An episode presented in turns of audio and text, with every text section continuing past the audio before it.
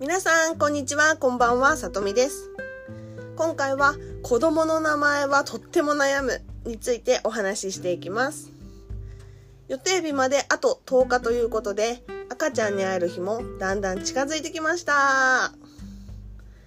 初めての出産育児はわからないことが多くて不安やドキドキですよね。最近は出産の時のイメージトレーニングをしたりソフロロジー呼吸法という陣痛の痛みを和らげる呼吸法を練習したりしてます。出産後に母乳はどのぐらいあげればいいのか。赤ちゃんの睡眠時間はどのぐらい取ればいいのか。聞いたり調べたりして赤ちゃんの生活をイメージしています。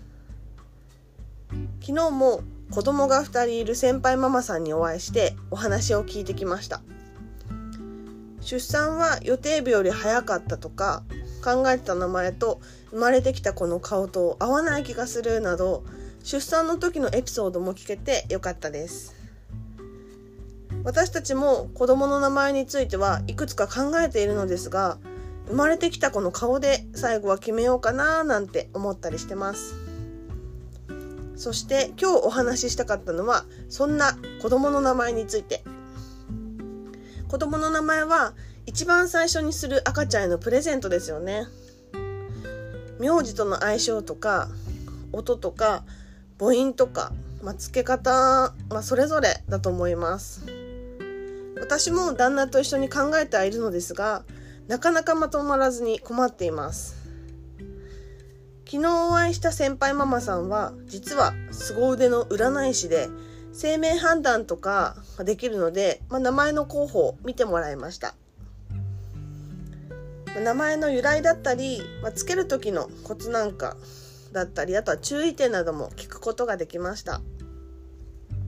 といってもこういう名前にしなさいとかスピリチュアル的な話ではなく言葉や漢字の成り立ちやその文字がどういう意味で見られるかといったお話ですね。本職の方から聞いた話なのでここでペラペラ話すわけにはいかないのですがえー、うさぎって世界中で大体食べられてるってなんか話を聞くと、まあ、成り立ちや文字そのものの意味だけじゃなくて見られ方っていうのも考えないとって思いましたね。まあうさぎは可愛いですけどね。子供がどのような子に育ってほしいかにもよってもありますし生まれた日時もあるし名字とのバランスもあるみたいなので考えることがいっぱいですね。でも服装や言葉遣いと一緒で名前にも TPO があってどんな場面でも100点の名前はないし逆に0点の名前もないそうなのであまり引っ張られないようにしたいですね。もし身近に相談できる人や場所があれば相談するといいんじゃないかなと思います。ちなみにこれは完全に余談ですが旦那の名字の由来が秋っぽいとか上司から見て扱いづらいとかで出世しにくいみたいです。下克上の名字みたいですね。まあでも生まれた日や日時あの時間によっても変わるみたいなのでまあ2つ3ついくつか候補を絞って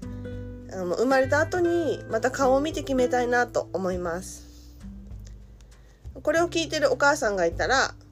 私はこんな風に名前決めたよとかまだ名前を考えてるお母さんだったらこんな風に決めようと思ってるよとかよかったらプロフィールのリンクから私のインスタグラムやツイッターで教えてくださいね。